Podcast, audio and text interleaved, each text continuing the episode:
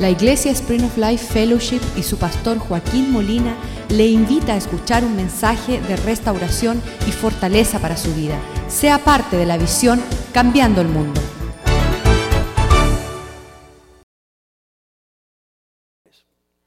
Hoy día, si usted tiene un hijo de ocho añitos, nueve añitos, y él dice, papá, quiero servir tu Dios, cuéntame un poquito a quién tú sirves. Ah, yo sirvo los aplausos, hijo. Yo voy por todo el mundo recogiendo aplausos. Es un vacío después, pero los aplausos me llenan. ¿Y sabes qué? Nada te va a llenar más que Cristo. Él es un Dios fiel, Él tiene un propósito, Él murió por ti. Dice la palabra de Dios que Él escribió en un libro antes que usted naciera toda la voluntad que Él tenía para ti. Hace 30 años, yo tengo 45, así que cuando tenía 15, 16 años, por primera vez me dijeron, Dios tiene una voluntad para tu vida. Y para lograr esa voluntad uno se tiene que negar a sí mismo. Porque Satanás te pondrá todo el mundo delante de ti y te dirá, te, diré, te daré los reinos de la tierra. Toda la gloria de lo que está en la tierra será tuya si te postras y me adoras. Y Jesús dijo, no, yo quiero la gloria de mi Padre. Yo quiero el propósito del Dios que me creó, pues tú ves el color de mi pelo, el color de mis ojos, todo fue diseñado por el que me ama, por aquel que ama mi alma y Él tiene un propósito para mi vida y lo comprobó con la muerte de su hijo en la cruz. Y entonces por eso estamos hoy celebrando el día ah, de resurrección. Es la celebración más grande. Anoche yo estaba en Israel y estaba participando. Sí, estaba en Israel yo estaba, me escribió un pastor amigo mío y dice, Joaquín, yo me levanto a las 6 de la mañana en Jerusalén, que será a las once y media contigo, así que estate allí porque quiero que vengas a mi servicio. Y anoche yo estuve en Israel y vi su hermosa servicio desde allá, desde donde se levanta el sol. Fue por allá, por Europa, España, pasó y todo el día hoy el pueblo de Dios se levanta a aplaudir a aquel que resucitó de los muertos.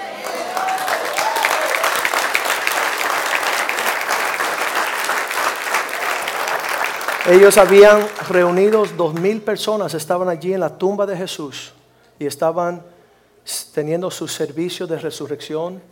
Y, qué glorioso. personas de toda, todas partes del mundo fueron allí a la tumba a celebrar este, este, este hecho histórico. Aquí estamos en Miami. Yo le mandé una nota. Estamos en Miami, estamos participando con usted.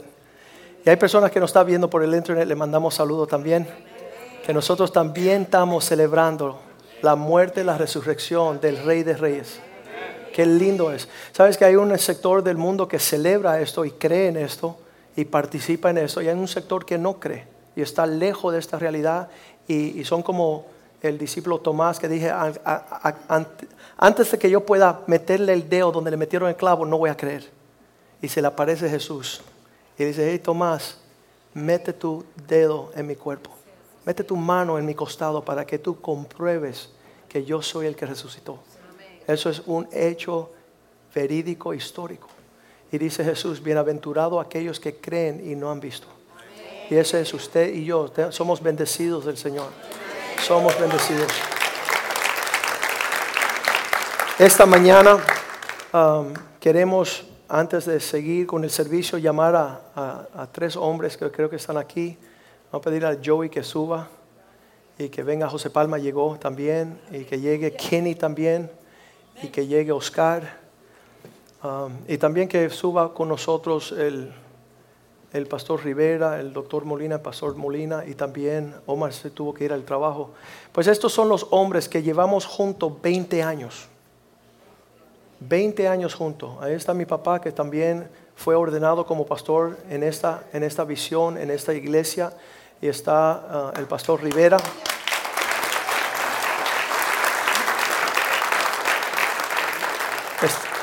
¿Está el pastor Rivera ahí?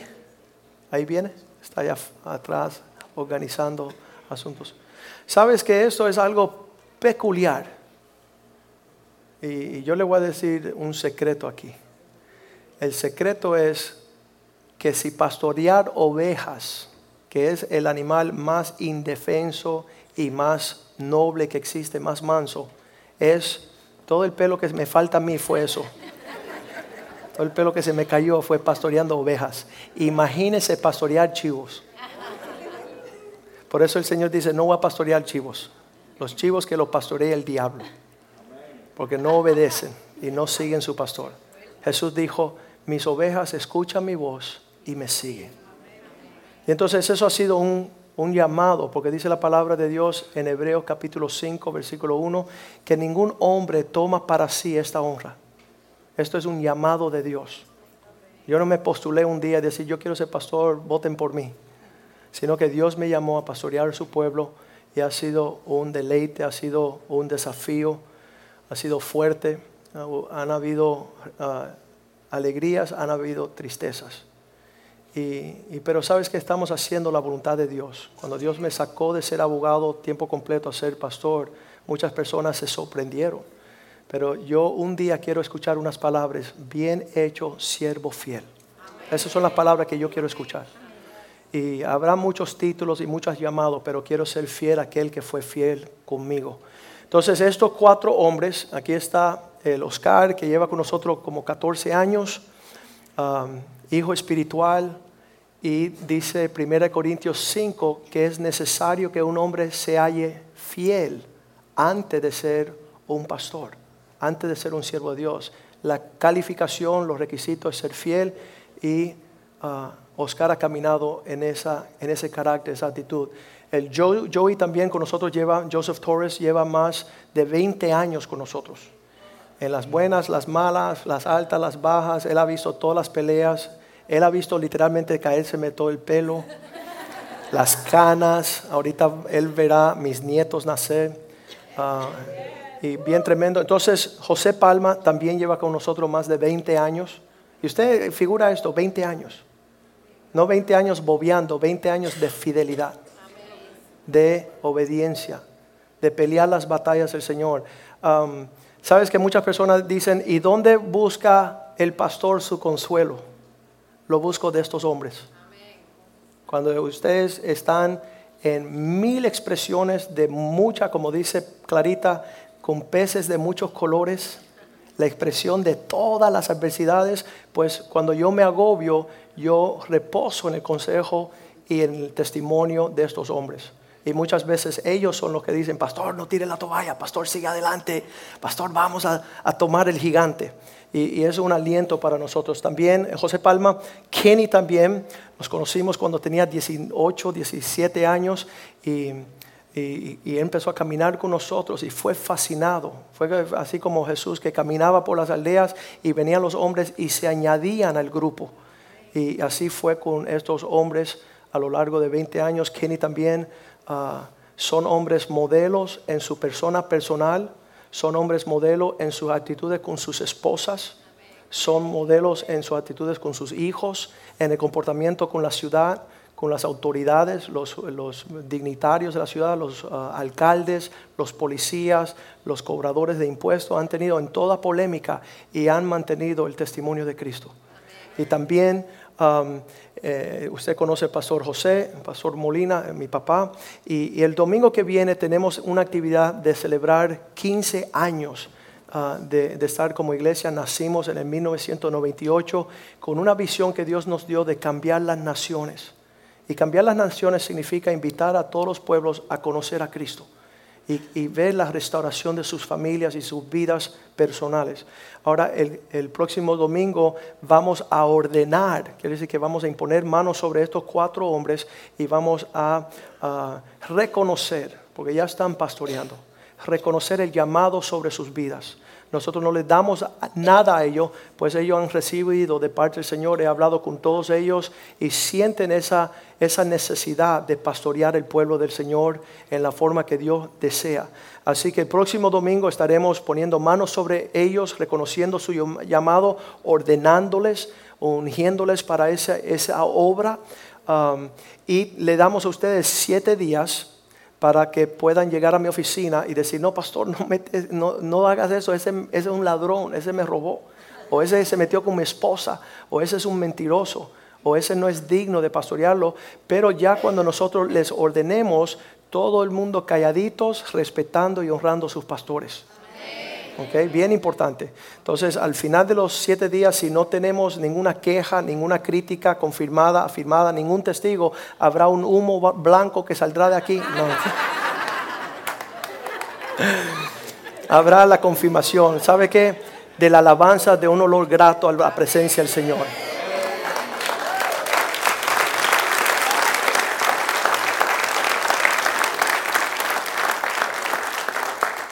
Y les puedo decir que hay muchos que han caminado en un carácter fiel en esta iglesia. Por eso yo sé que vamos a cambiar el mundo. Estamos dando el testimonio de Cristo a las naciones, primero a nuestras familias y después a nuestro vecindario, nuestra ciudad, nuestra iglesia y después a las naciones de la tierra. Así que cualquiera cualquier necesidad, usted escriba, se la manda el pastor. Después del próximo domingo, no quiero escuchar nada, solamente oraciones para que Dios le ayude a ellos a ser hallados fiel en, en, la encomienda que tienen de pastorear el pueblo del Señor. Así que demos un gran aplauso a ellos y tienen siete días para hablar cualquier cosa. Ah, ya tengo las esposas, me están dando la, vista buena a estos hombres. Uh, si no, no, Zuleika, estamos bien. Ah, y Ceci también, que ellas puedan ver y ayudar a sus esposos a alcanzar la medida plena del llamado de Dios sobre sus vidas. Así que damos gracias a Dios por ellos.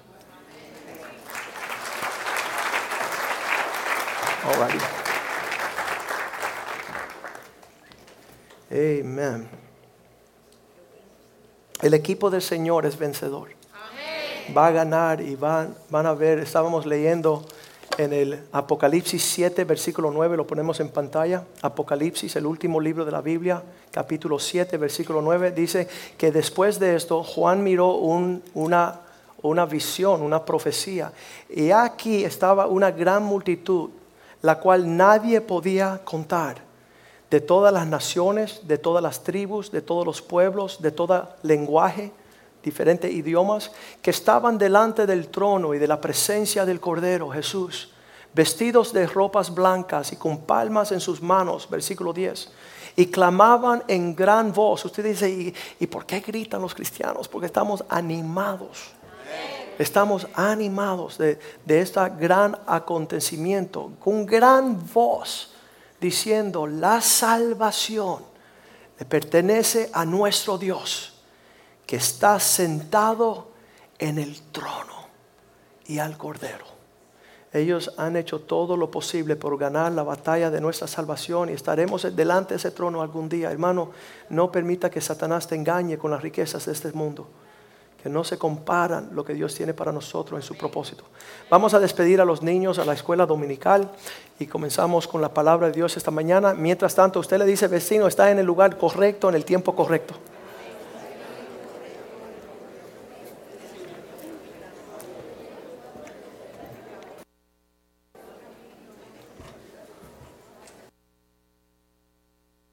Oh, Carrico, give me a, a, bottle of water. George Carrico, bottle of water. Amen.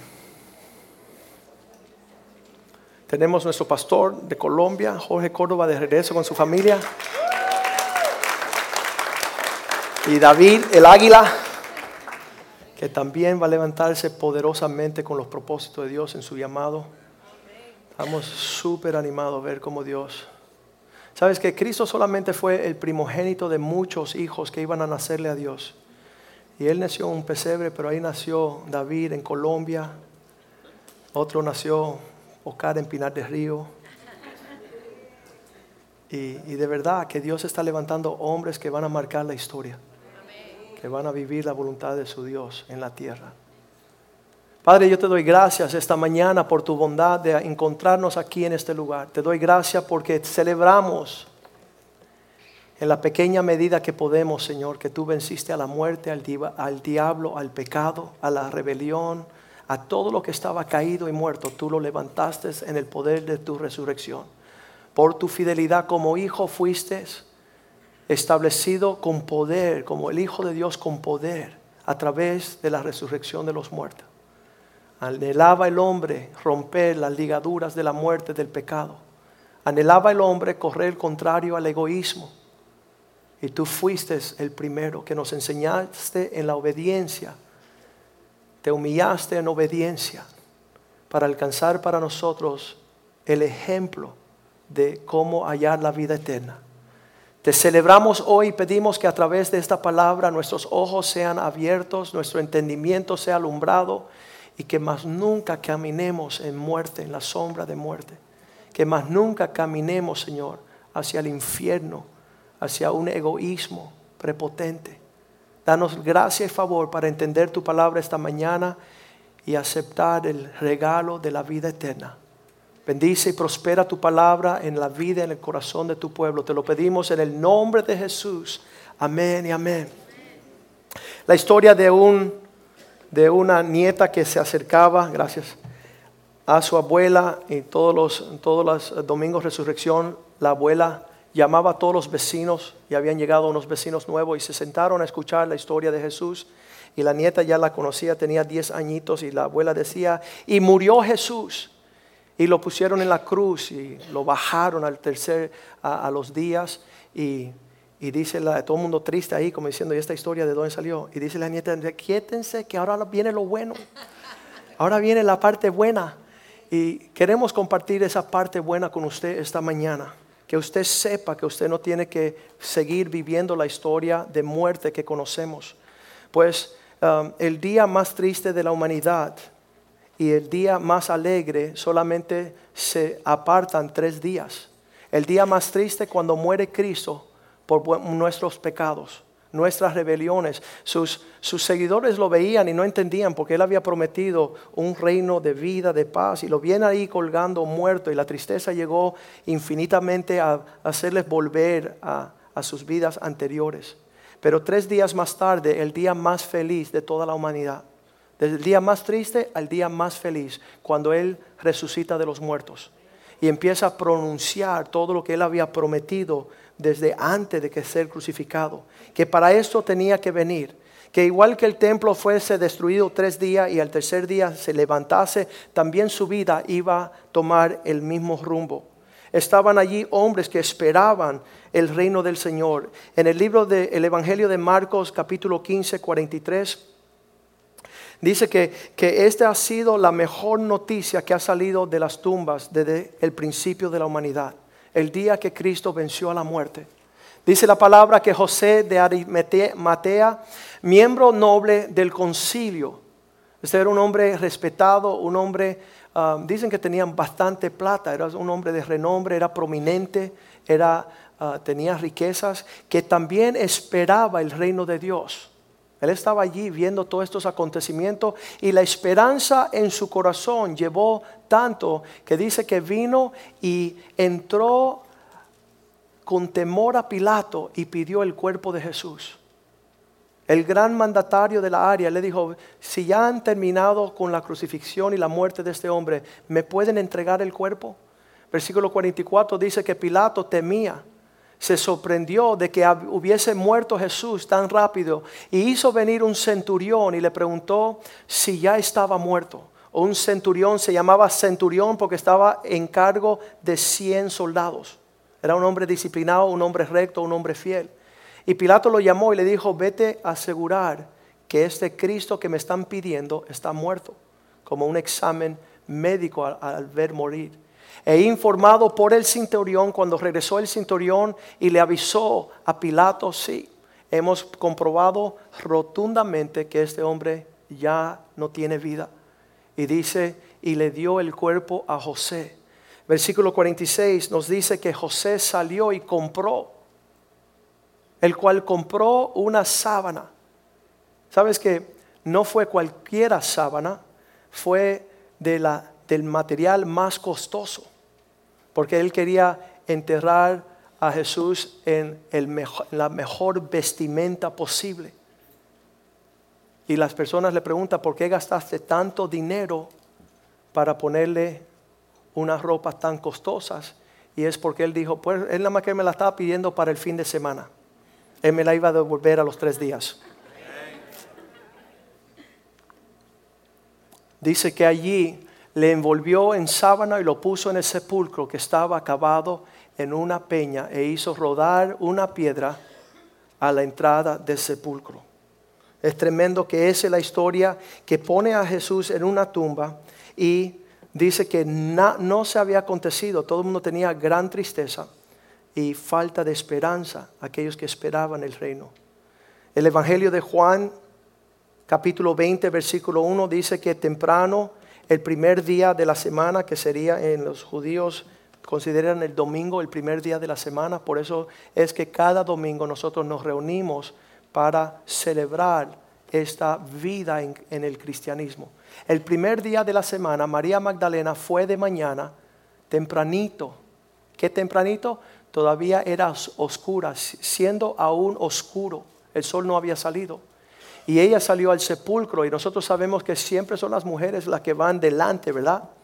Qué acontecimiento más tremendo. ¿Dónde estaban esos varones? No existían.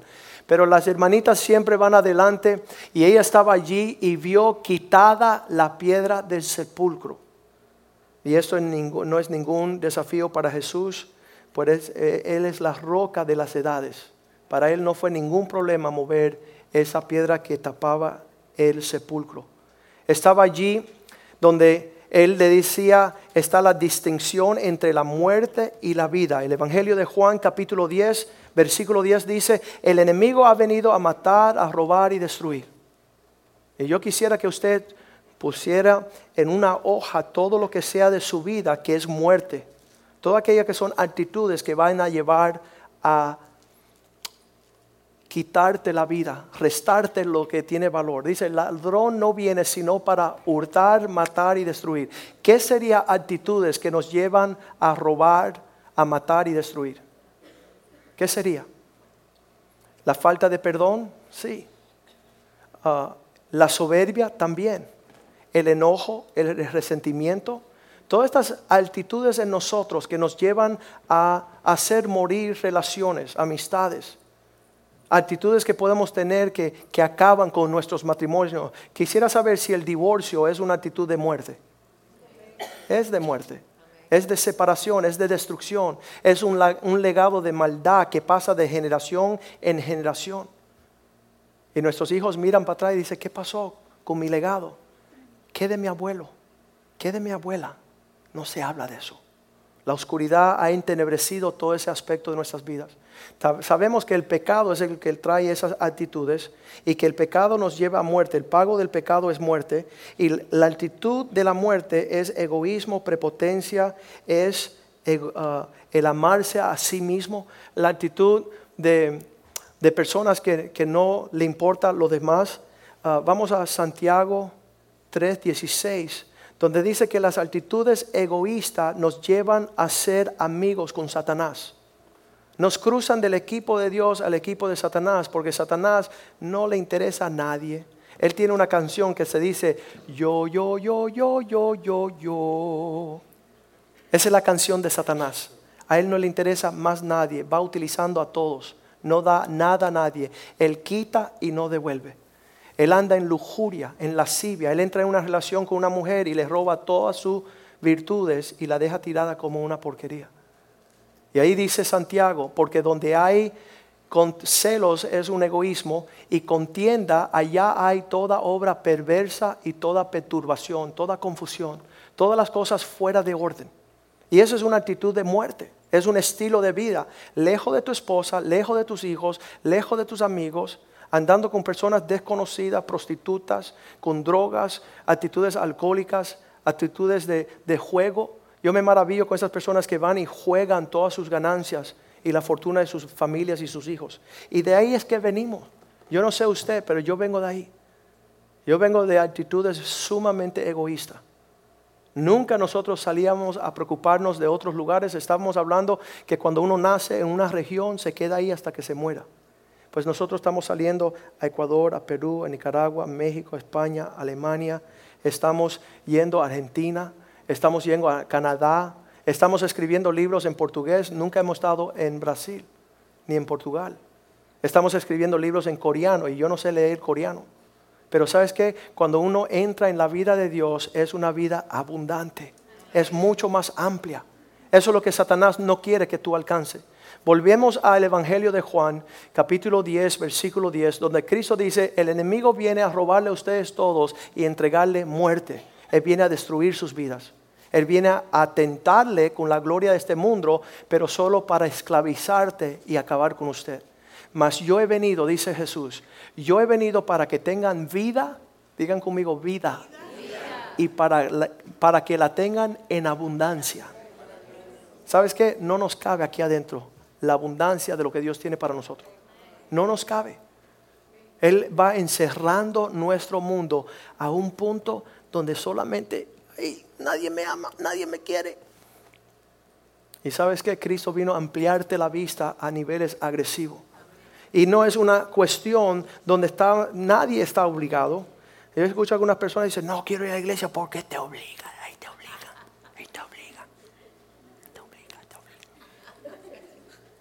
Jesús no nos enseñó ese modelo. En el capítulo 10, versículo 18, Él dice así, nadie, diga conmigo, nadie me quita mi vida. Nadie. Nadie me está robando. Yo tengo cuatro hijos y nunca he tenido que decirle a mis hijos, vamos a la iglesia. Nunca he tenido que e, ellos me digan, ¿y por qué tenemos que ir a la iglesia? ¿Por qué tenemos que ir a la iglesia? Ellos han visto una vida. ¿Y sabes qué quieren ellos? Ellos quieren servir el Dios de sus padres. Papá, yo quiero ser como tú. Yo quiero tener la paz que tú tienes. Yo quiero tener una relación matrimonial como tiene tu mamá. ¿Y sabes qué es? La vida de Cristo. Es la vida de Dios, el perdón, la reconciliación, el sujetarnos, el entrar en el orden de Dios, el respetarnos, el ser fieles unos a otros. Si no fuera por Cristo, yo no fuera fiel pero su carácter está en mí. Esa vida está allí y es fiel, no es infiel. Él dice, ah, nadie me quita la vida, sino que yo de mí mismo la pongo. Nadie me la, obliga. A mí me, me, deleita estar en la iglesia. Ah, estaba hablando con un hermano ayer, su hijito de dos añitos, tres añitos, eh, llegó el fin de semana, el viernes es el día donde ellos llegan a los jóvenes. Él no califica para los jóvenes, pero él quiere venir de todas maneras. Y la mamá dice, bueno, vístete que te voy a llevar allá. Y la mamá en lo que llegó el papá y tenía que vestir y cocinar, no lo llevó y se vino ella sola. Y él se quedó dormido. A las 12 de la medianoche lo lleva el papá a acostar y lo va a acostar en la cama y el hombre hace así y despierta y dice, no me llevaste. ¿Por qué no me llevaste? y tiró una perreta que el papá dijo, ok, no vas a dormir ahorita, quédate aquí hasta que llegue mamá. Mamá vino a los ensayos aquí en la iglesia. Cuando ella terminó, regresó a la casa. El próximo día se levanta Samuelito, abre los ojos y va donde la mamá y le dice, mamá, y la mamá dice, mira, te compré una camisa nueva para que tú disfrutes el día. Y dice qué linda la camisa, pero anoche tú no me llevaste. Y va donde la cocina papá. Buenos días, papá. dice, buenos días. Y dice, ¿qué pasó? Es que no me llevaron. Mamá no me llevó. Y dice, bueno, vamos a ir a hablar con mamá de ese asunto. Y fueron para allá. Y ya había, hablado con la mamá. Y le dice, mira, tu hijo te quiere decir algo. Y dice, ya sé, ya me lo dijo. Ya me dijo. Y esa es la experiencia de los hijos que nacen en casa viendo la bendición del Señor. Cuando Cristo dijo estas palabras en Juan 10, versículo 18, nadie me quita mi vida, yo mismo la pongo. Tengo, dice, tengo la autoridad, el poder, la habilidad de ponerla y la tengo para devolverla. Pero yo decido seguir el mandamiento que recibí de mi papá. Esta vida es escoger obedecer al Padre Dios o no obedecerlo. Hay aquellos que se hacen los locos. Papá, ¿qué es eso? Papá. Papá, ¿qué es eso? Pero sí, hay un papá en los cielos. Y Él sacrificó a su hijo de una forma gloriosa y amorosa. Entonces uno decide si va a seguirle o no seguirle. Juan 10:10, 10, ustedes ya saben, esta es la llave de una vida eterna. Es descrita en la Biblia con una, dice así, dice, una vida indestructible. Ahorita la vamos a explicar. Primera de Juan 5:13. ¿Por qué estamos hablando esto? Y personas dicen para fastidiarme la vida ahorita. No, no, no, escucha. Estas cosas os he escrito a vosotros que creen en el nombre del Hijo de Dios, para que puedan saber, para que sepáis que tenéis vida eterna. No es que van a tener, es que ya la tienen. Y para que creáis en el nombre del Hijo de Dios. Todo lo que está escrito en la Biblia es para que usted alcance la vida eterna. ¿Y qué es la vida eterna? Es el poder de salir de la amargura, del resentimiento, del perdón, del orgullo, de la soberbia, de todo lo que marca la muerte. Un homosexual me vino y me dice, Joaquín, ¿por qué tienes mal que yo sea así? Y le digo, porque Dios te quiere poner en una relación que dé fruto. Dios quiere que tú tengas hijos y nietos y una actitud egoísta donde tú estás rompiendo con yo soy así. No, tú no eres así. Dice la Biblia que Dios creó el hombre, lo bendijo, le dijo multiplicar, fructificar, llenar la tierra. Y tú estás participando en una relación sin fruto. Es una mortandad a tu egoísmo, a tu rebelión, a tu desobediencia. No, es otra cosa que Dios desea lo bueno para ti. Llegó un hombre aquí el año pasado y dice, yo vine solamente porque dicen que ahí usted no acosa a los homosexuales. Y dije, no, aquí no acosamos a los homosexuales, dame un abrazo. Dame un abrazo, que yo te amo. Y él empezó a sonreír y no podía creer eso. Porque en verdad necesitamos entender que Dios nos quiere dar vida. Y Satanás quiere robarnos la vida. Seis meses después ese hombre se ahorcó. Porque ese es el plan de Satanás. Tú le das un dedo y él te toma la mano. Te toma el brazo. Te destruye. Y muchas veces estamos siendo aconsejados y estamos siendo guiados por esa voz de muerte. Juan 5:21, el entendimiento ese de la eternidad, dice la palabra, porque como el Padre levanta a los muertos, diga, diga conmigo, el Padre levanta a los muertos. Y dile a tu vecino, tú eras ese muerto. Tú eres ese muerto, tú andabas en esa muerte, tú andabas en esa infidelidad, Tú andabas en esa rebelión, en esas actitudes. Pero el Padre levanta a los muertos y les da vida. Así también el Hijo a los que quiere, Él da vida. Versículo 22. Dice, porque el Padre a nadie juzga. Él no está deteniendo a nadie, sino que todo el juicio Él dio al Hijo. Versículo 23.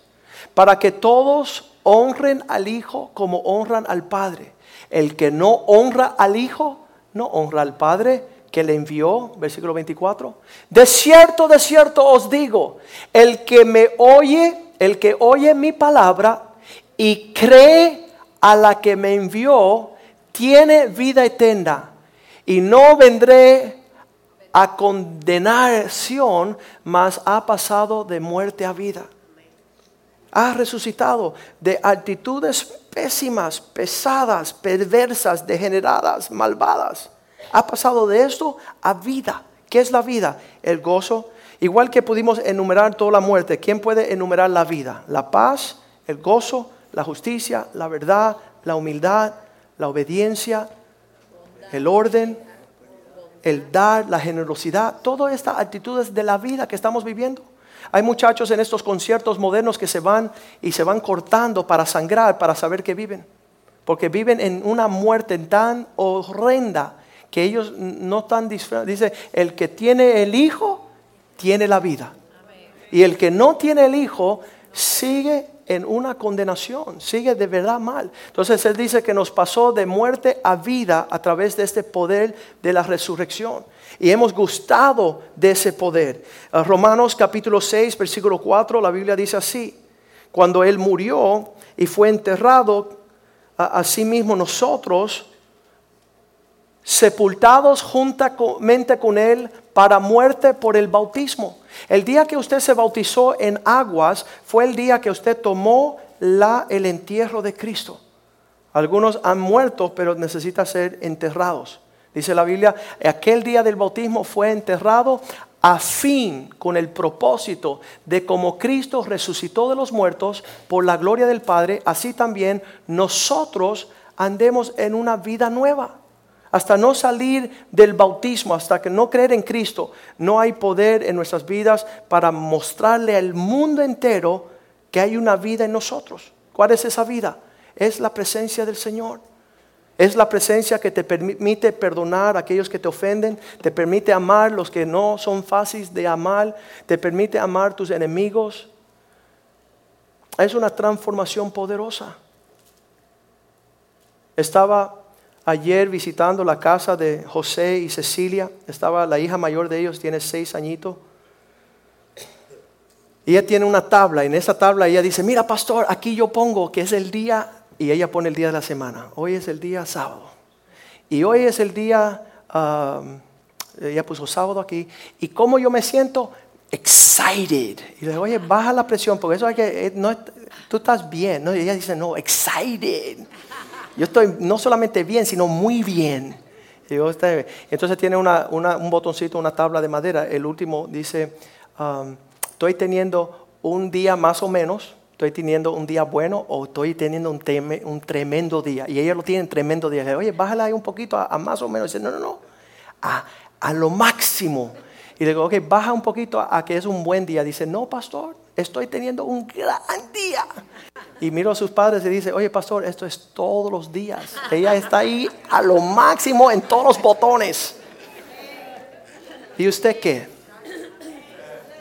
Entre en la vida del Señor para que usted tenga ahí, ¡ay, máximo! Nadie me quita el gozo, nadie me quita la paz. Nadie me quita el ánimo de servir a mi Dios con todas mis fuerzas. Nadie me lo quita. Hay algunas personas que dicen, me fue el día malo, ya no creo en Dios. Las cosas andan difíciles, pues Dios ni existe se indigna para, borrar la existencia de Dios. Qué horrible, qué horrible. Sabiendo que si creemos o no creemos, un día nos vamos a encontrar en su presencia. Y ese día usted va a tener que darle cuenta. ¿Sabes lo que dice Pablo en Filipenses 3:10? Pablo dice, ¿sabes qué?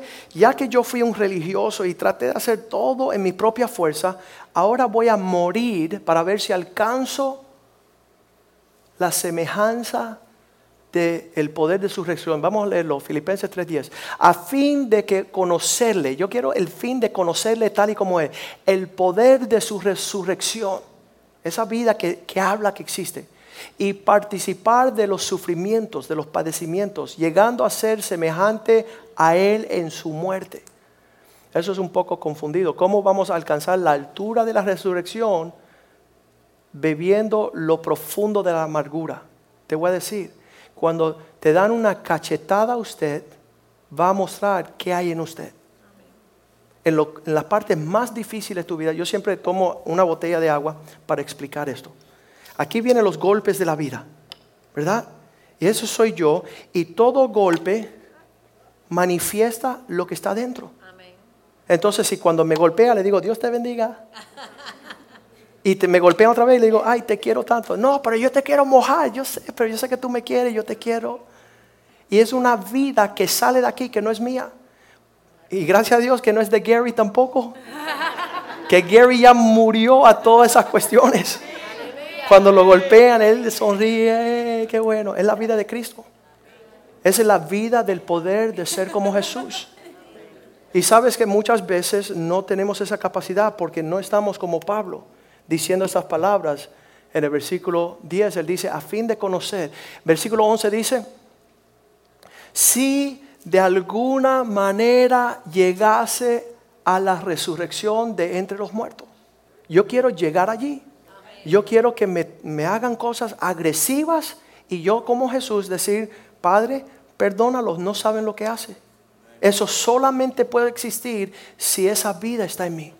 Si yo como Pablo deseo anhelar hacer eso. Y por eso es que Dios permite todas las cosas que están sucediendo en nuestras vidas, todas las dificultades, como oportunidad de que las personas dicen, oye, ¿no te, no te enojaste? ¿No le cobraste la cuenta? ¿No lo demandaste? ¿No lo echaste? ¿Y, y qué? Hay una vida en mí. Y se llama el poder de una vida indestructible. Nadie puede ir en contra de eso. Pero pastor, yo te odio a muerte y yo te amo a vida.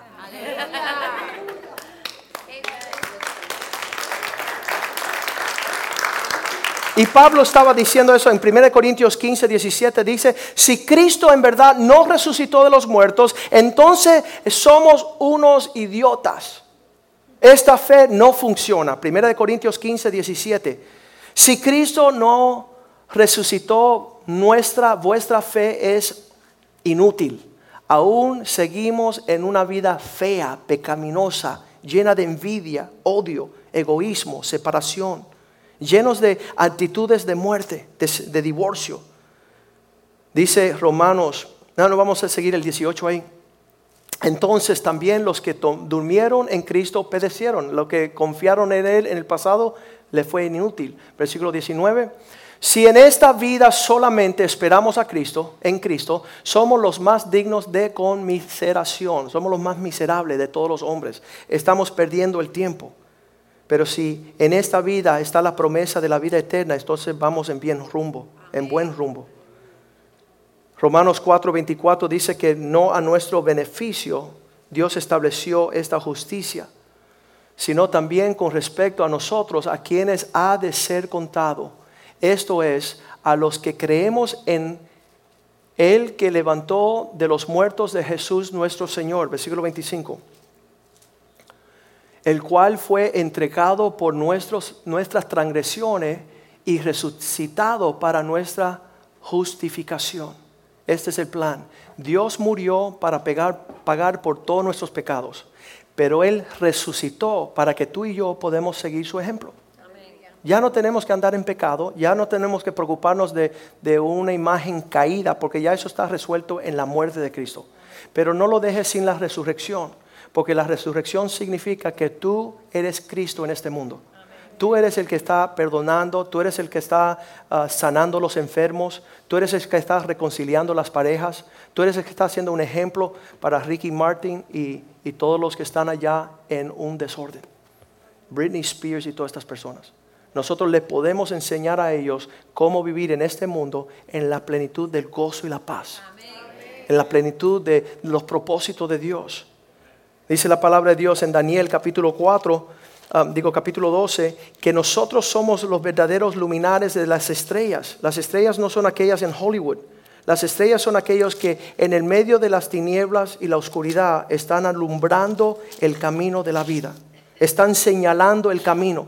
Ah, leamos allá Daniel capítulo 12, versículo 3 dice, los entendidos resplandecerán como el resplandor del firmamento. Toda esa promesa que Satanás hace, ven, ¿qué vas a hacer? Vas a ser tremendo. Ya tú eres tremendo. Ya tú le perteneces al Señor. Ya toda la creación gime por ver a un hijo de Dios caminando en el propósito de Dios. Estos serán los que resplandecen como el resplandor del firmamento y los que enseñan la justicia, el camino de la verdad a la multitud como las estrellas perpetua en eternidad. uno, uno que no pierda su gloria, el que viva según la voluntad de Dios. Porque en este mundo la gloria de Dios se desvanece como la flor del campo, que sale por un momento, sale el sol y pierde todo su encanto. Pero la promesa de Dios es iluminar el firmamento perpetuamente. Tu justicia aumentará para siempre y para siempre. Por eso es que Cristo te invita a poder participar de esta vida. Hebreos 7:16 dice ya un um, aquel que vino a ser uh, 7:16 dice, nos constituido conforme a la ley del mandamiento, ya no según las cosas naturales, acerca de la descendencia, no porque eres hijo de Juanita o hijo de Pedrito, sino según el poder de una vida indestructible. Hay promesas mayores en aquellos de nosotros que creemos en esto. Hebreos 9:27 dice que todos tendrán una vida y después vendrá la muerte para pararnos delante de Dios. Dice de esta manera ah, que está establecido para siempre que los hombres mueran una sola vez y después viene el juicio, la consecuencia. Dice que sentándose escuchó Jesús de la muerte de Lázaro, su mejor amigo. En Juan 11, 35 dice que este es el versículo más cortito de toda la Biblia. Que dice, Jesús lloró. Ese es el versículo más chiquito en toda la Biblia, dos palabras. ¿De qué estaba lamentándose Jesús? Que detrás de una tumba cerrada estaba un hombre muerto. Dice la hermana en el capítulo 11, versículo 39 creo, dice Jesús quitar eh, la, la piedra, pero Marta, la hermana de Lázaro, le dijo que había muerto, Señor, él había muerto hace cuatro días y hay un mal olor detrás de esa piedra. No destape allí. No vamos a ese lugar donde no hay esperanza, donde las cosas están bien torcidas. Y Jesús dice, hazme el favor, quítame la piedra. Porque él tenía el plan de llegar allí y dar el poder de la resurrección. Dijo María, si tú crees en mí, en verdad verás mi gloria. Si tú confías en mí, vas a ver que hay resurrección. Cuando mis hijos tenían, el mayor tenía cinco años, el segundo tenía cuatro y el último, Brandon, tenía tres. Yo que tenía la ansia que ellos supieran desde una edad joven cómo hiede el pecado. Y yo le decía, montes en mi carro y los llevé y estábamos manejando. Y dice, papá, ¿dónde nos vas a llevar? Y pasamos, yo le dije, le voy a enseñar lo mal, lo malo que huele, el mal olor del pecado. Y pasamos los campos de, allá por, por, mi casa, que hay caballos, el horse country. Y dice que en el verano es, hay, un, hay un olor horrible y decían, papá, sube la ventana, ese es el olor. Y dice, no, es peor. Y pasábamos por el incinerario donde botan, toda la basura de la ciudad y decían, ¿y ese es el olor? Y dicen, no, es peor. Y fuimos en rumbo, en rumbo, en rumbo. Llegamos a la 67 Avenida Cumber Road. Hay un Winn Dixie ahí. Es una, un supermercado grandísimo donde tiran todas las frutas podridas y todo lo mal olor. Y los llevé por la parte de atrás y le bajé las ventanas y ellos decían, papá, por favor, provoca el vómito esto. Esto provoca la náusea. Esto es horrendo. Y yo dije, yo quiero que ustedes huelan bien el pecado. Que ustedes tengan un buen olor de la maldad de rebelarse contra Dios. Y hasta este día que ya son mayores, ellos no quieren acercarse al pecado. No quieren que eso venga sobre sus vidas. Yo les prometo, pudiera poner tu mano ahí, te crecía unos tres dedos más de todo lo torcido y de, lo enfermo que es el pecado en nuestras vidas. Y ahí estaba Jesús en la tumba de Lázaro, su amigo. Y de la misma forma dice la palabra de Dios en Juan 15, 15. Dice, ya no les llamo más siervos, sino que le llamo amigos. Juan 15, 15. Ya no os llamaréis siervos, porque el siervo no sabe lo que hace su Señor, pero es llamado amigos, porque todas las cosas que de, oí de mi Padre le es dado a conocer. De verdad que es una, una mala situación nosotros no saber escoger entre la vida y la muerte. No saber hablar palabras de vida y palabras de muerte. No saber amistarnos con aquellos que nos dan vida y aquellos que nos quitan la vida. Es tener un oído. Estaba diciendo que puedo estar con una persona 10 años compartiendo con ellos palabras de vida y sale un fulano cualquiera y le da una palabra de muerte y nosotros la recibimos y rechazamos el plan de Dios para nuestras vidas. Un padre andaba caminando con su hijo, estaban andando en el carro, las ventanas abajo por el campo y se mete una avispa dentro del carro y el hijo era alérgico a la avispa. Y muchas veces en el pasado había tenido esa experiencia de ir al hospital y el papá agarra y toma la avispa y la avispa le pega al papá a la mano. Y entonces dice, papá, ¿qué tú hiciste? Dice, le quité la parte de la abeja que da el, dolor, da la tristeza. Tomé tu lugar en otras palabras para que no te hiciera daño a ti. Y eso es lo que dice la palabra de Dios que Dios hizo en Cristo en la cruz del Calvario. Esa crucifixión que ustedes vieron ahí, esa nos tocaba a nosotros y Cristo tomó nuestro lugar.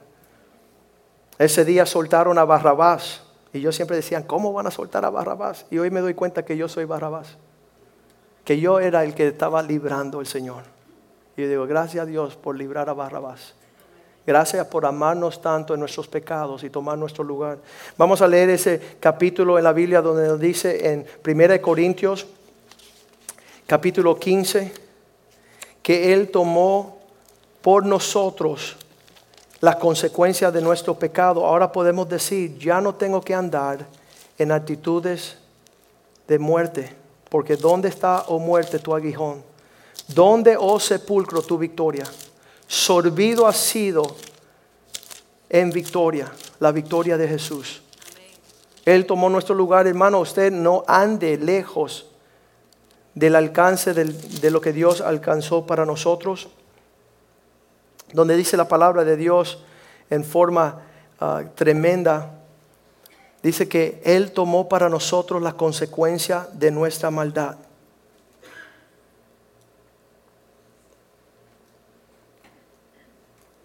Capítulo 15 y versículo 52.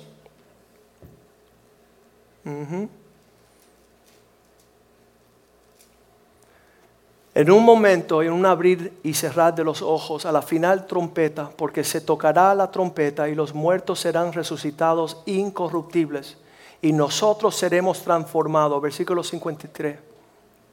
Porque es necesario que esto que está dado a la corrupción se vista de incorrupción y esto que es mortal, que está limitado, se vista de inmortalidad. Versículo 54.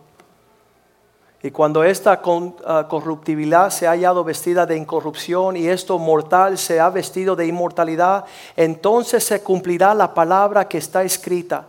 Sorbida es la muerte en victoria. Versículo 55. ¿Dónde está, oh muerte, tu aguijón? ¿Dónde, oh sepulcro, tu victoria? Versículo 56. Ya que el aguijón de la muerte es el pecado y el poder del pecado la ley. 57. Mas gracias sea Dios que nos ha dado victoria por medio, por la provisión de nuestro Señor Jesucristo. Pongámonos de pies en esta mañana, esta tarde. Y sabes que no es coincidencia que estás aquí en la casa de Dios escuchando estas palabras. Podemos escoger, entre la vida y la muerte. Te podemos escoger entre traer una bendición a nuestro hogar, no seguir caminando en nuestra maldad. El Evangelio de Juan capítulo 6 versículo 40. Esto es la, el final de todas las cosas. Escuchen bien, eso es lo que dice Dios. Y esta es, usted va a saber por siempre que esta es la voluntad del que envió a Jesucristo. Que todo aquel que ve al Hijo, tú lo has visto hoy, yo estoy seguro. Hoy tú has visto a Jesús, quizás como no en tiempos anteriores. Todo aquel que ha visto al Hijo y crea en Él, porque usted tiene la opción de ser un Tomás incrédulo, ser un ateo, Dice que había un hombre que pasaba por el ataúd de un hombre por el cementerio, estaba la piedra de él ahí y decía, e, este ateo había puesto en su piedra, estoy tan bien vestido y sin lugar donde ir. Como no creía en la eternidad, pues él pensaba que se iba a quedar ahí. Pero no es así, mi hermano. Todos nos vamos a compadecer ante el trono de Dios. Todos tenemos oídos para escuchar, corazón para recibir que todo aquel que vea al Hijo y crea en Él tenga vida eterna. Y yo, Jesús dice, les resucitaré en el último día, en el día postrero. Va a venir el día, hermano, y mi deseo es que después de haber escuchado esta, este mensaje, que usted diga, yo quiero a Jesús. Yo creo en Él, creo en su resurrección, creo en la muerte, creo que Él fue sepultado Creo que Él murió por mis pecados. Yo lo recibo a Él como mi Señor y Salvador. Y dice la palabra de Dios en Romanos 10:9, dice, si confiesas con tu boca que Cristo es el Señor y creyeres en tu corazón que Dios lo levantó de los muertos, tienes salvación. Si confiesas con tu boca que eres Señor y crees en tu corazón que Dios lo levantó de los muertos, tienes salvación. Y yo quiero que tú tengas salvación y Dios quiere que tú tengas salvación. Y dice la palabra de Dios, hoy es el día de la salvación. Así que levante una mano para recibir a Cristo. Una mano. Y tú dices, yo creo y yo quiero. Yo creo y yo quiero. Diga conmigo, Padre Santo. En voz alta, Padre Santo. Te doy gracias por Cristo Jesús. El que vino Cordero de Dios, a la cruz del Calvario, a derramar su sangre como el pago justo de mi salvación, de mi perdón, de mi redención. Hoy recibo a Cristo como mi Señor y como mi único y suficiente Salvador. Escribe mi nombre en el libro de la vida, donde están todos aquellos que resucitarán a morada eterna. Pedido Señor, te pido Señor, este día que me enseñes tus palabras, que derrames tu espíritu sobre mí, para que yo como Pablo pueda conocer la total poder de tu resurrección. En el nombre de Jesús. Amén y amén. Vamos a aplaudirle al Señor.